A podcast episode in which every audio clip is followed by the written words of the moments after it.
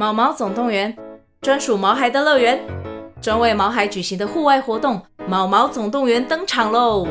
今年春天，带着毛孩出门去，一起在草地上追赶、跑、跳、碰。各位爸妈，带着毛孩们，哔哔，集合，集合！三月二十三号与二十四号，台北大佳河滨公园八号水门毛毛总动员，专属毛孩的乐园。活动详情请见资讯栏或至 Klook 售票网站。两个中年爸爸闲聊美股经济、育儿心得、流行文化，加起来超过一百年的人生经验分享。欢迎收听《财富自由》。我是 Jeremy，我是大叔 Alex。我们上一周停了一次美股 ABC。那原因是我个人的问题，就是我拉肚子了，身体太虚弱了，结果导致我没有办法录玫瑰 ABC。然后我们还接到两位网友问说，因为过了礼拜三，就说私讯说，请问这周有玫瑰 ABC 吗？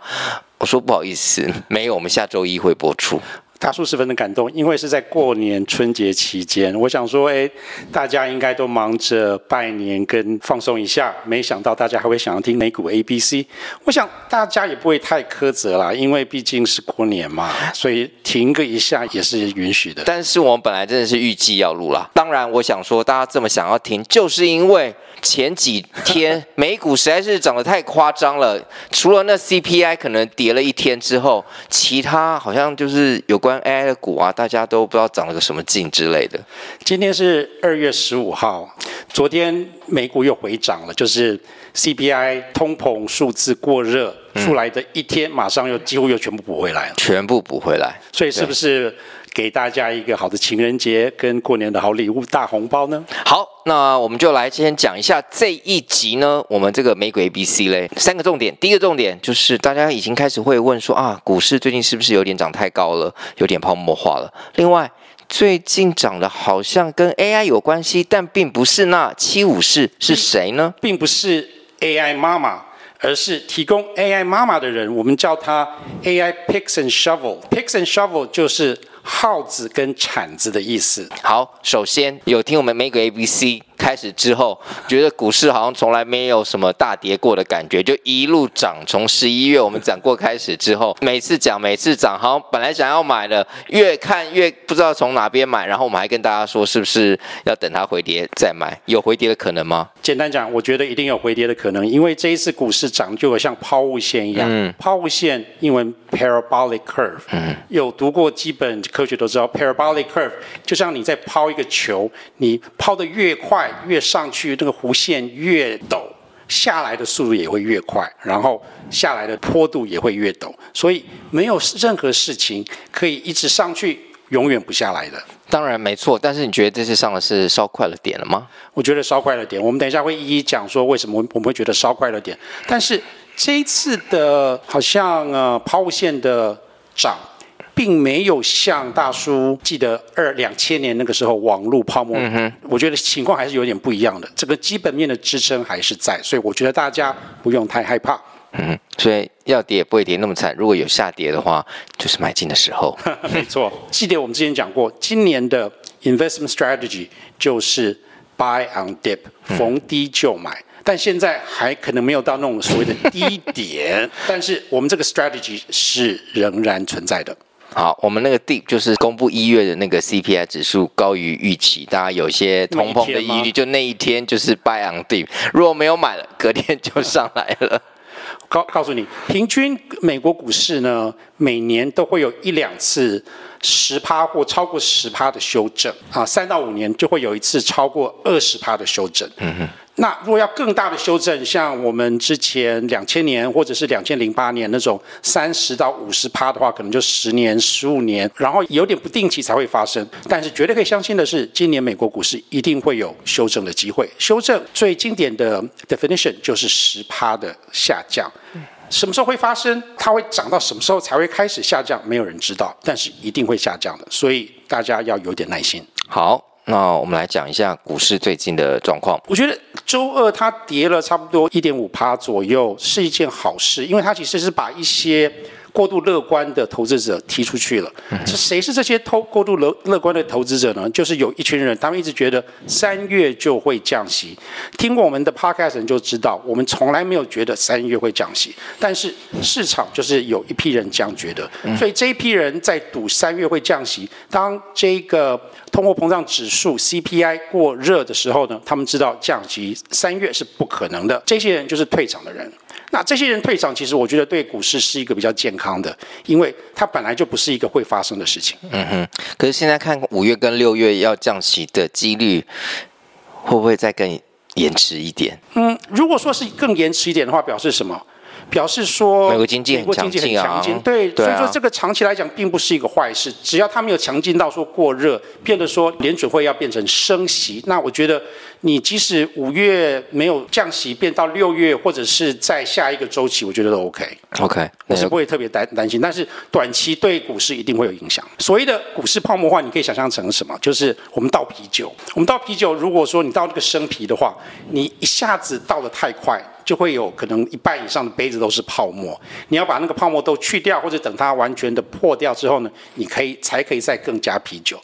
现在的股市就有点像你倒了啤酒太快的一个啤酒杯，现在泡沫已经是有点多了，而且这些泡沫可能大部分都存在一些现在所谓的大家最爱的 AI 里面，AI 相关类股啊，A AI 相关类股。所以这些泡沫都集中在某些股里面。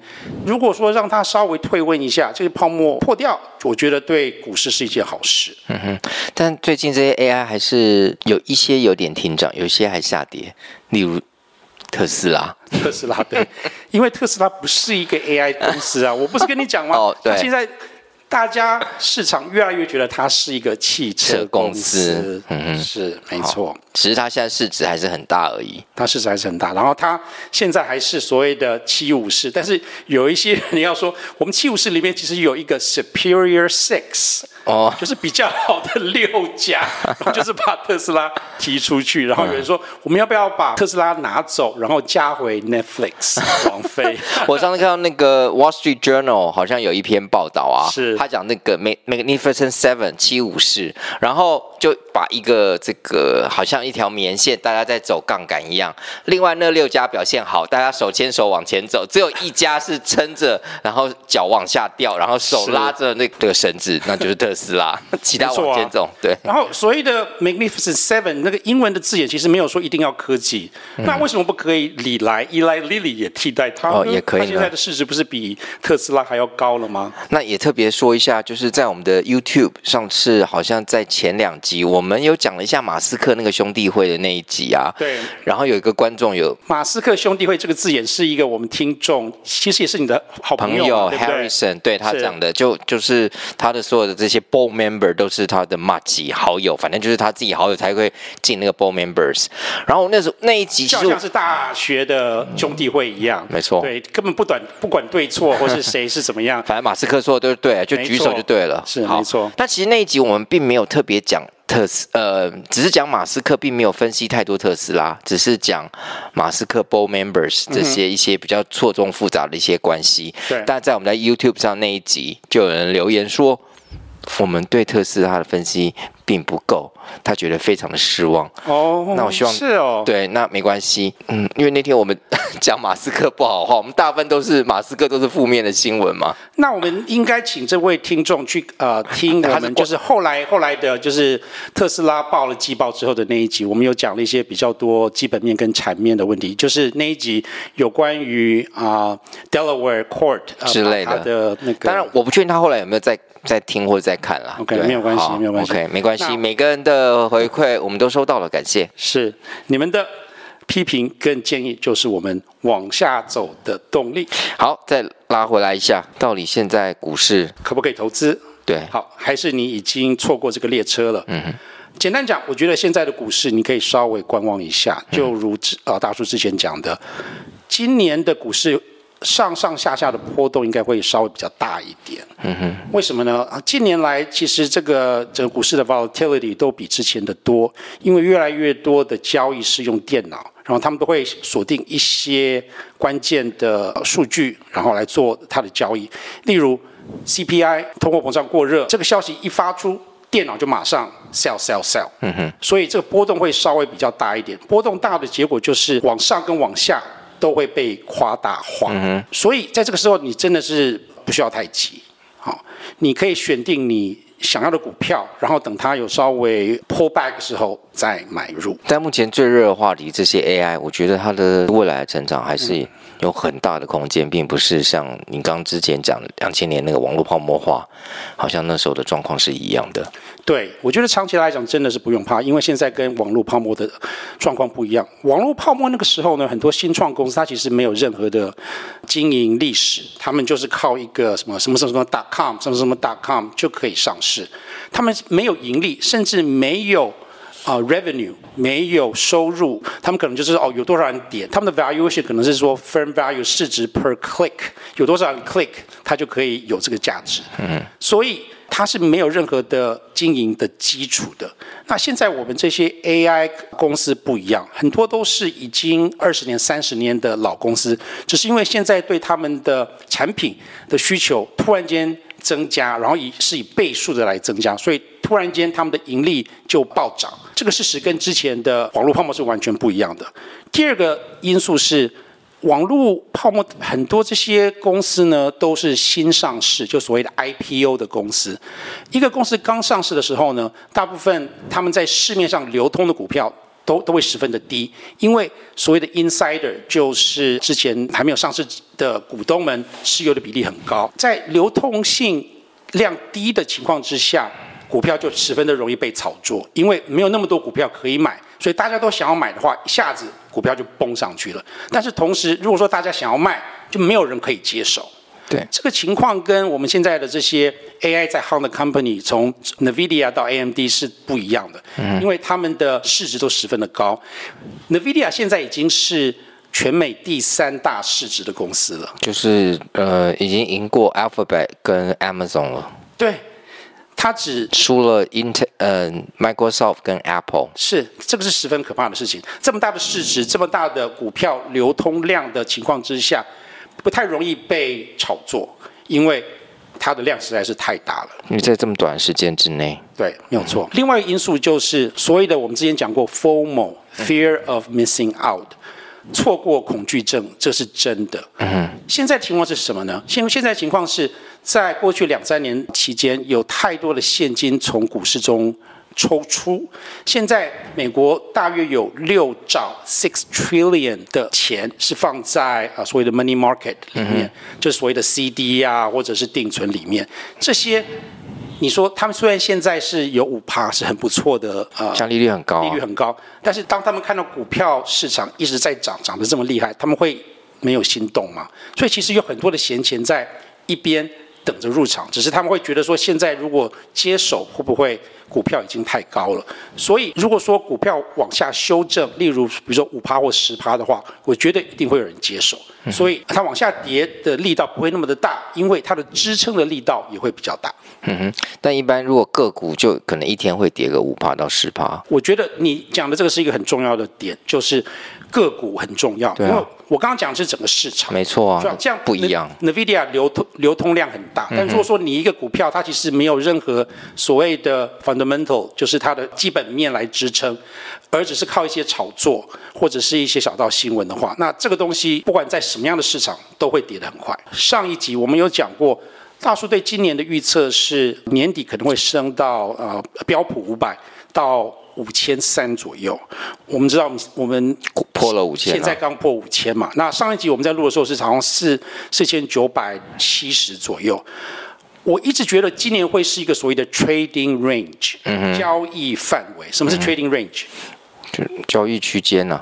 交易区间就是会上上下下，上上下下。它走的这一条路不可能是一一个直线的，慢慢的往上。所以从现在的五千，它不会说好慢慢慢慢慢的一直涨涨到。五千三，它会下跌、上升、下跌、上升。我最近看 CNBC 美国的一些节目，他们很多的名嘴对市场的看法也是这个样子的。我们之前讲过很有名的那个 Tommy Lee，Tommy Lee 他就会呃说，今年可能会下跌到差不多四千五，然后年底再上升到五千三。最近有另外一个名嘴，他的看法是今年可能会上上下下。交易可能会上上下下到两到三次。嗯，就是说我们现在的五千点可能是我们近期的一个高点，从现在开始稍微往下修正，一直到三月到四月左右。那三月到四月左右的那个时候呢，已经有更多的数据会出来，所以大家可能对五月或是六月要降息的确定性会比较高。那个时候可能会带动一些多头的走势，然后从三月或四月开始往上涨，涨到差不多七月左右。那七月左右会是另外一个今年的算是高点。我们知道在暑假夏天的时候呢。大家常常都会去 vacation，所以说暑假夏天的股市通常都不是最好的几个月，所以这个分析师他预测从差不多七月左右，他可能会开始在往下跌。那暑假回来之后呢，大家会把精神专呃专注在美国大选，那个时候谁会胜出，所以就会有一些很很大的比较不确定性。会导致下跌，一直跌到差不多十月底、十一月初左右。那这个时候就是另外一个进场的时候。这个低点呢，如果说你进场了，当大选结束之后，然后美国政治有一个确定性。老实讲，我现在对是川普还是拜登当选，其实我两个都没有很怕。我个人讨厌川普，但是如果说他当选的话，对美国的股市一定是比较好。不管是谁当选，只要有了确定性，股市。市场就会安心，安心之后就会有什么 Christmas Santa Claus Rally，圣诞老老公就会来了，然后这一波的涨幅会一直涨幅涨到年底，嗯，基本上是这样的操作方式。OK，反正到四月底不就是又是第一季的那个 Quarter 的财报的公布吗？没错。另外一批财报，我觉得那个也会带动一些，我会觉得是带动一些买气吧。刚刚大叔讲那个就是呃。三月、七月、十一月，这个整个上涨下跌，只是一个分析师的看法，到底是对的还是错的，其实没有人知道。但是我觉得年底会比现在还要高的机会是很大的，所以你即使现在最高点买入，你到了年底，哎，你还是有一些 profit。好，刚刚我们都讲整体的股市，那我们现在来讲一下个股了。我们最爱之前讲这个妈妈。或是 AI 妈妈，对 AI 妈妈，要不然就大家 AI 妈妈是哪些？AI 妈妈就是两个 M，两个 A，M 就是 Meta 跟 Microsoft，两个 A 就是 Alphabet 跟 Amazon，Alphabet 就是 Google。好，这四个公司其实都是啊、呃、在做 AI 云端运算的，就是我们如果说现在啊、呃，不管是弄什么 ChatGPT 啊，还是问 Google 的 Gemini。我们问的问题都会跑到云端里面，然后 Alphabet、Google 或者是 Microsoft，他们有一大堆云端计算，他们他们跑了城市之后，然后再下下载给我们那个答案。然后这些的话都需要十分十分多的呃运算能力、运算功能。那这也是七武士七只股票分出来的 AI 妈妈是是嘛？另外七武士另外就是特斯拉、Apple 跟 NVIDIA。嗯哼。那我们常常就是在我们的美股 ABC 都在讲这个七武士。可是这一次，我们要来更深究一下，到底谁帮助了这些 AI 妈妈？谁是 AI 妈妈后面的推手？因为最近这些股票涨得比 AI 妈妈还要凶，还要可怕，让让我们不得不注意它一下。是，其中一个大家都知道，你要不要讲一下？就是 NVIDIA，就是做晶片的。之前我们也知道 AI 晶片，A A I 晶片在另外一个 A M D，我想之前我们有在几则有讲过，虽然没有很详细的分析，大家也都知道。嗯，那这两家董事长吧，都是台湾人嘛？对对对对。今天我们要讲的这些啊 A I 股票呢，其实很多都是所谓的台湾之光。嗯哼，可以这样讲。我们把它归类为所谓的 A I picks and shovel。我们刚刚讲过，就是耗子跟铲子。为什么叫耗子跟铲子？请问这个 picks and shovel 到底是怎么来的？是要挖矿吗？是要挖矿吗？它的原始真的是不是比特币吧？真的是真的是要原本是要那个采矿挖矿的，就是旧金山淘金潮，就是好两百多年前，好久以前，对，很很久以前，那个时候很多人就是为了想要啊发财梦，就跑去旧金山，想要那个、哦、去挖金，对，挖金，所以他们就买了很多，这叫耗子嘛，哈，耗子 picks picks and shovels 跟铲子，铲子，耗子是左边一个。呃，金右边一个高高矮的高，对，对耗子跟铲子，所以买就是必须你要买这两个工具，你才可以掏金呢。没有错，他这个意思就是很多你去淘金者成功真正有变成呃致富的人，其实少之又少。嗯哼，因为就好像现在我们所谓的这些 AI 妈妈 Microsoft 这些公司呢，大家都投资了很多，但是谁是最后赢家，其实我们还不知道。嗯哼。但是有谁是稳赚的呢？就是卖给这些淘金者设备的人，因为你不管是谁，你要去淘金，一定要这些设备，你要有这些设备才有办法淘金，所以卖给这些。云端公司设备的人，就是我们所谓的 AI 耗子跟铲子，AI picks and shovels。所以这 picks and shovels 也是现在美国在财经网常使用的单字喽，就是直接讲 AI picks and shovels，大家就知道这些 AI 妈妈后面的这些公司到底是这一大群公司，例如 NVIDIA 晶片就是了，是它就最具代表性的，因为它现在如果说你要做。云端运算的话，你绝对要跟 NVIDIA 买它的 AI 晶片。好，AI 晶片有我们刚刚讲了 NVIDIA，对，AMD、Intel 也是。虽然这些，但你 NVIDIA 是最大的，占百分之五十以上。主要其实是 NVIDIA 跟 AMD，Intel 的话，它比较是属于晶圆代工，比较像是台积电、哦、台积电、三星这样子。所以其实现在主要百分之九十多吧，九十多以上其实都是辉达。嗯哼，AMD 只是有。发表说它有这个产品，但是还没有真正上市啊、呃，应该说上市了，但是我们大家不知道它卖的好不好，或者功能怎么样，需要点时间，还是很有有很多的未未知性，所以这个是大家最知道。但是除了晶片之外，你不可能只有晶片你就可以做这些云端计算。我们今天要介绍几个也是类似的公司，然后最近也是很夯的。好，呃，我们先讲，大家应该已经知道，晶圆代工就是台积电嘛，TSMC。好，我觉得这也不用大家特别。嗯，跟大家说，因为已经听台积电都不知道听了多少讲我觉得过来，在台湾研究台积电的人比我们更多更多。好，但是有一个我想要稍微点一下，台积电目前是六百九十七，已经快要破七，快要快要破七百了，所以很多人都已经脱离套房了哈。嗯哼，恭喜。台积电，我觉得相对起来呢，它的市值就是它的 PE 哈。本益比还是相对的低的啊，过去历史的本益比只有二十二倍，然后未来的就是今年啊，未来的本益比只有十五倍，所以即使它现在已经快要七百了，大家其实投资绝对是没有问题的。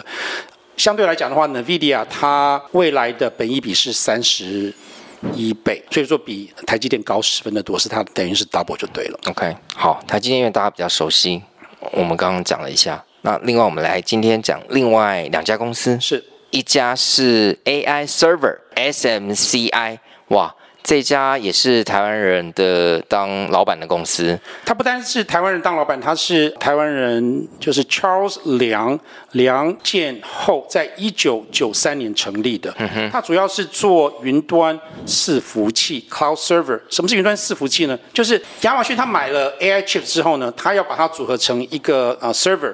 然后才能够真正的去做运用，等于是他的客人也是跟 NVIDIA、辉达一样，是亚马逊跟这些其他的公司。嗯，那 SMCI 这个中文翻译叫美超维，美国的美美超，因为 AMD 叫超维嘛，是对，所以 SMCI 就要多加一个美超维。那它从一月开始，本来是三百多块。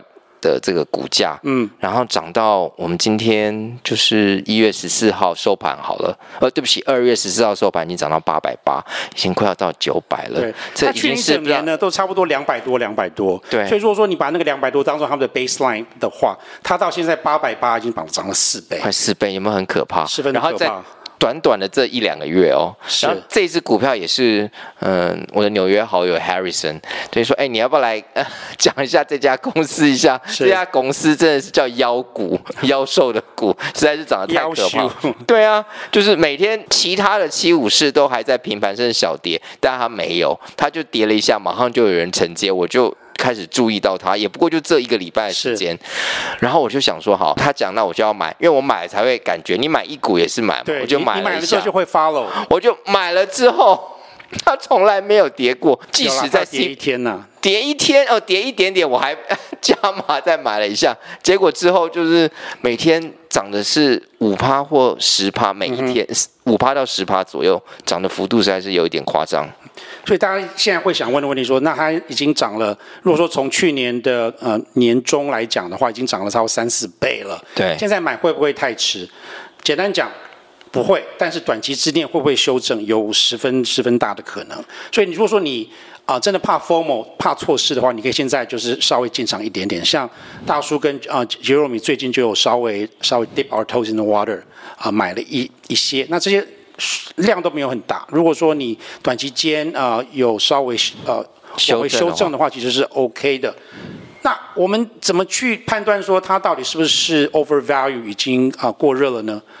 你要看它 PE，当然是看它本益比，本益比是最简单的。嗯、它的历史本益比现在是六十九倍。嗯，我觉得是之前的一些数字还没有调整，所以比较高嘛。没有，就是历史啊，历史就是还没有因为 AI 而那个涨的关系。涨的关系，历史是六十九倍。记得辉达，比如说去年的那个历史八十几也是差不多八十几，我记得八十几，但是它还是有持续在往上涨，啊、所以。六十九并不是很 crazy 的一个数字，是在啊、呃、所有的分析师还没有完全更新他们的数字之前呢，它的未来的本益比现在就是涨了之后还是只有三十一倍，而且三十一倍跟这个辉达其他公司是差不多的，而且还没有很多分析师就是 update 哦，对对，我觉得该会下来，对，对。SMCI 好像。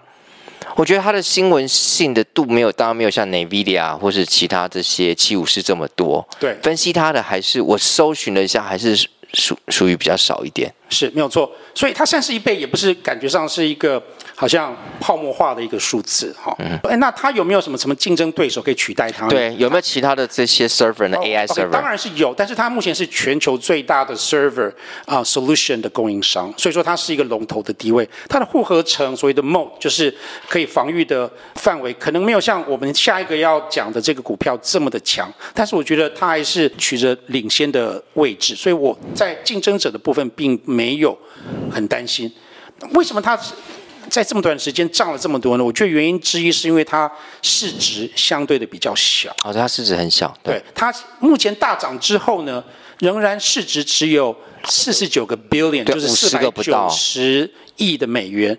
它是辉达的三分七之一，然后是 AMD 的六分之一，市值相对的小，所以只要有买压，很多人想要买它。上涨的空间就很大。在这种情况之下，如果说它稍微有一些季报没有想象中的理想，或者是没有超越分析师的预期，它就可能会跌得比较大一点。所以这个股票，我觉得它的基本面十分十分的强，都没有什么问题。现在的市值是稍微就是价值稍微高一点，从本益比的方面来讲，但是没有到很 crazy 的程度。所以你可以买，但是你可能要有一些心理准备，它可能波动性会比较大。短期之内，因为现在整个 AI 股票真的已经涨得有点夸张了，所以它短期会修正的机会还是有的。那 S，那你可以大概解释一下这个 SMCI 就是 AI server 吗？那跟那个 AI chips 是怎么样？AI chips 算是一个系统里面的灵魂，但是你单单有这个 chip，就好像我们电脑里面有 CPU，但是你没有办法去运作，你需要有其他的东西把它组合起来，变成一个系统，才算是一个电脑，你才可以用来用来操作。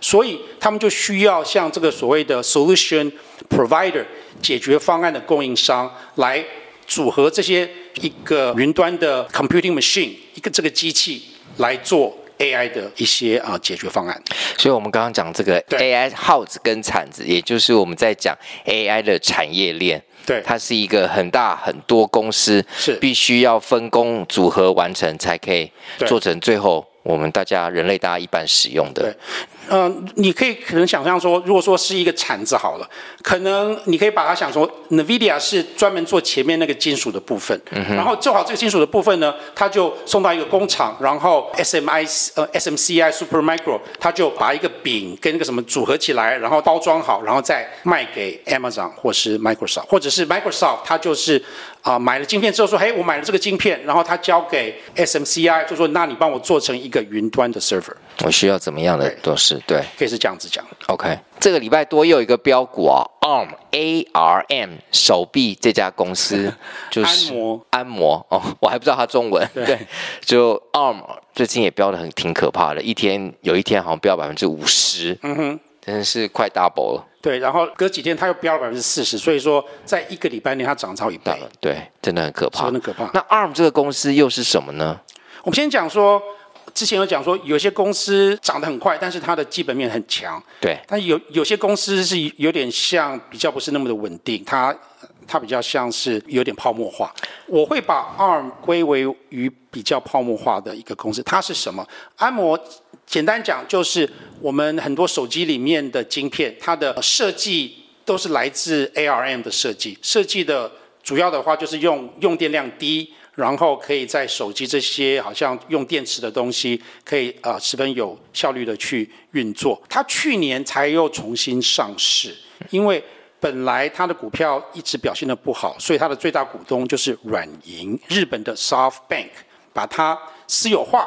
然后去年我记得是暑假的时候又重新上市，所以现在它的公开流量只有它的市值的百分之十。什么意思呢？就是它上市之后呢，软银还持有百分之九十的股票，嗯哼，所以它在市面上流通的股票十分的少。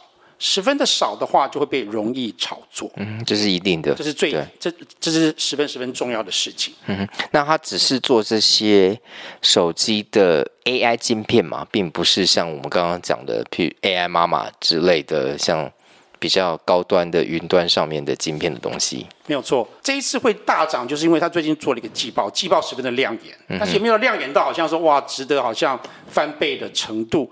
但是他就说哦，他们在 AI 晶片方面的，好像 shipment 还有所谓的权利金呢，就是有很大很大的成长的空间。对，那市场就听到 AI 这两个字就昏了，就迷了。但是如果说我们直接去更深入的研究，会发现他们所谓的 AI 是手机上的 AI。嗯哼。什么手机上的 AI 呢？就是。你如果说不是透过云端的那个计算，而是用手机里面的跑的程式，哈，就直接让 Siri 或其他东西变得更聪明的话，这个是手机方面的 AI，这是他们现在想要做的。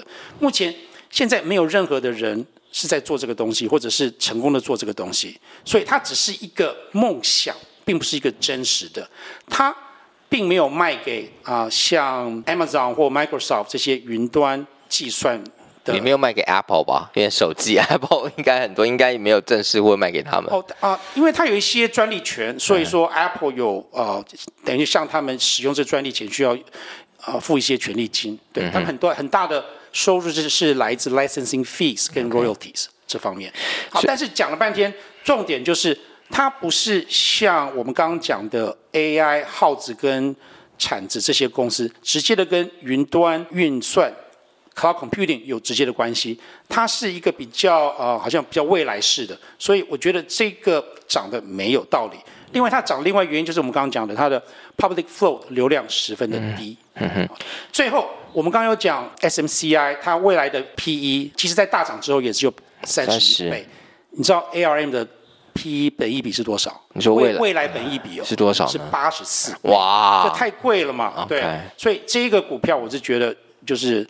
反而有点像两千年网络泡沫那些股票有有点类似，现在不是充满了空气。对、嗯，所以 SMCI 美超微跟 ARM ARM 安摩比较起来，SMCI 还是感觉比较有机会再继续上涨的，基本面是有支撑度的。然后 ARM 的话，如果说你真的超级爱软银，那那就算了。但是你就买软银就好，干嘛买？我对它是没有什么太大的信心。好，我们不喜欢 ARM。好，再来 AI 的耗子跟铲子，Picks and Shovels。我们今天还要再介绍一家晶圆代工机器 ASML。嗯哼，ASML，哎，这个东西我觉得你可能可以，你可以 先讲一下。哦，我只是说我我很我 我在之前就已经有买了这家公司了。那你那你为什么会买这家公司？没有，就是跟 AI 有相关的啊。所以说，其实有的时候你投资还是需要一点运气，对不对？他他们刚刚有介绍 AI 相关的一些公司，那时候我就有看，但是那时候我还搞不清楚。相关的话，其实有点搞不太清楚。呃，没有那么的理解。但你比如说，你知道台积电这些做晶片的，你知道哪 NVIDIA 这些有，但是一些他们的产业链，最近我才整个好像比较知道了，可能那时候相关可能。我也不是说实在，我不是这些呃股票分析师研究，每天都在看这些报告，每天都很深入研究。可能我们那时候都着重于这些有关于 AI 的相关类股，或是 Magnificent Seven 这些大的股票。那当然现在可以多认识一些，当然会比较好。我觉得投资本来就是一步一步来嘛，你刚开始不可能什么都懂，然后哦，刚刚开始你说什么是 AI 都搞不太清楚，然后谁是 AI 的 Cloud Service Provider，谁是呃提供。设备的我们搞不清楚，但现在已经开始比较知道。ASML 台湾翻译成艾斯摩尔，对，它提供微印技术仪器。微印技术仪器，这个听起来好像有点懂，又没有太懂。微印技术仪器，它的客户就是台积电。哦，台积电不是要做很小的那个晶片晶圆晶片吗？嗯，那那些晶圆晶片的话，它会它会需要刻一些电路在上面，嗯、就是用他们的机器。哦，所以它的机器，所以这都是很贵很贵很贵的机器。所以这都是一扣一扣相关的嘛。一扣一扣的对，台积电做的晶片也不是突然他自己发展他自己所有的机器所有的东西，他也是他也是要跟人家买了，对我才可以做，我有这个技术在做这个晶片。那那例如我们是不是现在听到那个台积电要在设厂什么两米？什么几米？什么的多少的，对不对？对，他们要设厂的话，就需要添设备啊。设备的话，就是很重要的一个设备，就是跟 ASML 买的。它有十分强大的护城河，因为他们这个机器的话，不是说哦，我想要进入这个市场，你就可以进入。它是二三十年就就已经开始做做这一块了，所以它有十分强大的 moat 护城河，几乎是垄断市场。那它也是一个荷兰公司哦，市值也不小哦。我觉得很有趣，就是它。之前是飞利浦的一个子公司，后来被分分出来，自己它被分出来，对，自己被分出来。但是现在它，但是被分分出来之后，它就一直长大，一直长大。现在它的市值是飞利浦的二十倍，哦，比飞利浦还要厉害。对，欧洲几家大公司，它也是其中之一。除了我们之前讲的 Nova Nordics。丹麦公司 Nordisk 现在是欧洲好像市值最大的，然后市值最大的科技公司就是 ASML。哦，OK。另外还有一个那个 Luxury Brand，哦，对，LVMH，对对对，好。现在它的市值是三百七十五个 billion。你像我们现在讲那个 ASML 艾斯摩尔，对，我们现在讲艾斯摩尔，它的市值是三百七十五个 billion，就是三千七百五十亿美元。哇，十分十分的大，可怕。刚刚讲它之前是飞利浦的子公司，嗯、飞利浦其实跟台积电有很大的渊源，就是刚开始它创立的时候，飞利浦其实是一个大股东，就是跟那个呃台湾政府两个都是大股东，嗯、然后后来。他们啊，台积电上市之后呢，台湾政府跟飞利浦就逐渐的把他们的股权卖掉，然后现在就变成好像是一个啊，完全是民间的上市公司。之前台湾做投资银行的话，他们最想要拿到的就是 TSMC 的啊那个 ADR，帮飞利浦跟台湾政府卖股，所以他们其实两个的渊源很深，嗯哼，哦。但是除了台积电之外呢，ASML 它的顾客也包括三星跟英特尔，因为这些都是晶圆代工的公司，就是帮忙做晶晶圆代工嘛。三星是大家的应都知道，英特尔也是竞争者，是，所以它的市场也是很大，因为大家都要跟他买喽。那他他没有竞争者吗？他没有竞争者，他没有。应该说啊、呃，他的竞争者最大竞争者其实是日本佳能，但是日本佳能因为它有太多其他的行呃其他的东西。就是 Canon，对啊，不就是那个相机的牌子吗？Canon，然后他们有出出印表机啊，所以你可以想象说，这种微印技术也是他们的技术之一。哦，但是。跟印表机差太多的技术啦，我的意思。但是他们就这个方面就有一点像 NVIDIA 跟 AMD 一样，NVIDIA 就是遥遥领先 AMD 嘛。那 ASML 现在也是遥遥领先其他的竞争者。这个它唯一的小小缺点就是这个机器十分十分的贵。所以如果说那个晶圆代工这些公司突然间哦，好像市场需求没有这么大，他们可能就会。受到影响，受到比较大的影响。但是目前 AI 晶片是属于一个供不应求的状况，嗯哼，所以每一个晶圆代工公司都在扩张，它未来也是应该会很不错的。好，就是它现在的股价已经一股是九百二十四块了。嗯，请问您买的时候是多少？好像是六百。六七百块吧，六七百块，对，它也涨了很，接近七百块了，我记得七百。对啊，它在一个月内也涨超过三成，其实这个涨幅跟啊、呃、NVIDIA 是差不多的。相信大家最近一定会在很多这些财经新闻，慢慢越来越听到这些 AI 耗子跟铲子，AI picks and shovels。对，我觉得这里我们可以再稍微讲一下，就整个的供应链的情况。好，你在最源头就是有像台积电的晶圆代工，他们这个晶圆代工就是会产生这这些晶圆这些 foundry chips，然后这些晶圆是晶片，呃晶片，然后这些晶片他们再卖给 NVIDIA 辉达。啊，然后辉达再做成所谓的 AI 晶片，然后 AI 晶片再卖给亚马逊啊、呃、Microsoft 这些云端的公司。嗯我们刚刚讲的 ASML，就是卖仪器跟机器给、呃、台积电。台积电。那另外我们刚刚讲的 Supermicro SMCI 美超维，美超维就是呃帮辉达整合这些 AI 芯片变成一个可以用的一个 solution 一个仪器，然后他们就可以做所谓的呃 cloud computing。所以你可以把它想象成整个供应链是是这个样子。有没有其他类似的公司？有，其实很多台湾的一些次工业，好，就是半导体的次工业，都跟这个有相关。只是这几个是最近比较直接、比较大的，因为公司太多了，我们不可能每一个公司都知道的很清楚。我们可以从这些公司来做最初的投资。嗯哼，我看了 SMCI 跟 ASML 在台湾都有分公司呢。对，一定的啊，那那绝对是有分公司的。所以我们都会把这些我们今天讲的股票的美股代号，我们都会写，每次都会写到资讯栏。只要美股 ABC，你听到什么股票，嗯，不用急着抄，没关系，看一下资讯栏就。嗯嗯，直接找就可以看得到。这两家公司 SMCI 跟 ASML，我们都十分的看好，也都目前有持有。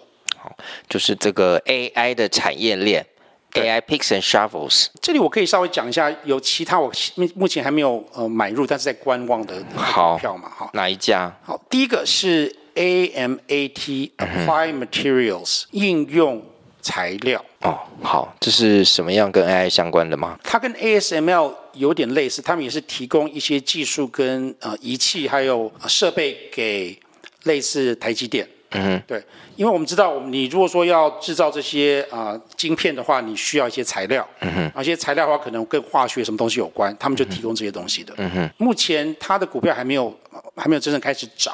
它的本益比都还都还只有在二十多左右，所以说它未来也有可能因为季报特别的亮眼，然后开始涨。然后另外一个我有点小小看好的就是所谓的下一波的个人 AI（Personalized AI）。嗯哼。什么呢？就是苹果手机 iPhone 的 Siri 变聪明了。嗯哼。它变聪明有两个方式，第一个就是靠像现在 ChatGPT 或者是 Gemini 的云端计算。但是另外一个部分，他们应该也会在手机里面放一些 AI 的晶片。这些 AI 的晶片的话，就可以让一些东西你不需要经过连线上网，你就可以回答一些问题。例如，你如果跟他讲说：“哦，我希望把我的照片修的比较好一点啊，把两张照片结合，可能一张照片我闭着眼睛，但是另外一个人啊比较好看，所以我要我要把它做一些结合。这些比较不需要那么多计算能力的。”事情其实是在手机里面就可以达成。嗯哼。那这些的话也需要一些新的晶片。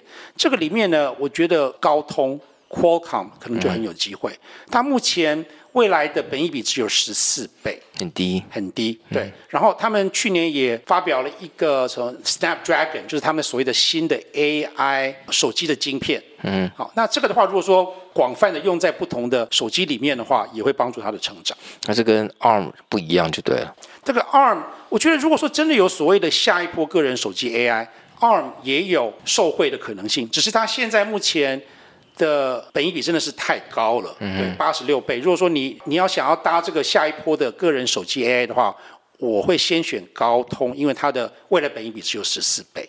好，这一集我们讲了 AI，稍微更深入了一点点，对，不是只有讲七五式了，是我们现在来讲。帮助这些 AI 妈妈的这些幕后厉害的股票是哪些？这些所谓的妖股又是哪些？我们这一集也讲了，目前现在市场都是泡泡化，不要说泡沫化，就是 frothy，就是很多的泡泡，就像啤酒上面的泡泡一样。你现在敢投资吗？觉得太高吗？还是说你觉得反正我就要长期持有，买入也没有关系？你的策略会是什么呢？我们十分的好奇，请跟我们分享。如果真的喜欢我们的美股 ABC，欢迎在各大 Podcast 平台给我们五星评价或留言一下，让我们知道，或是私信我们的 Instagram，我们 Instagram 一样同名财富自由，或是上面你可以看到徐大叔和 Jeremy，那就是我们两位追踪我们，那我们就下次再见，Cheers。拜拜。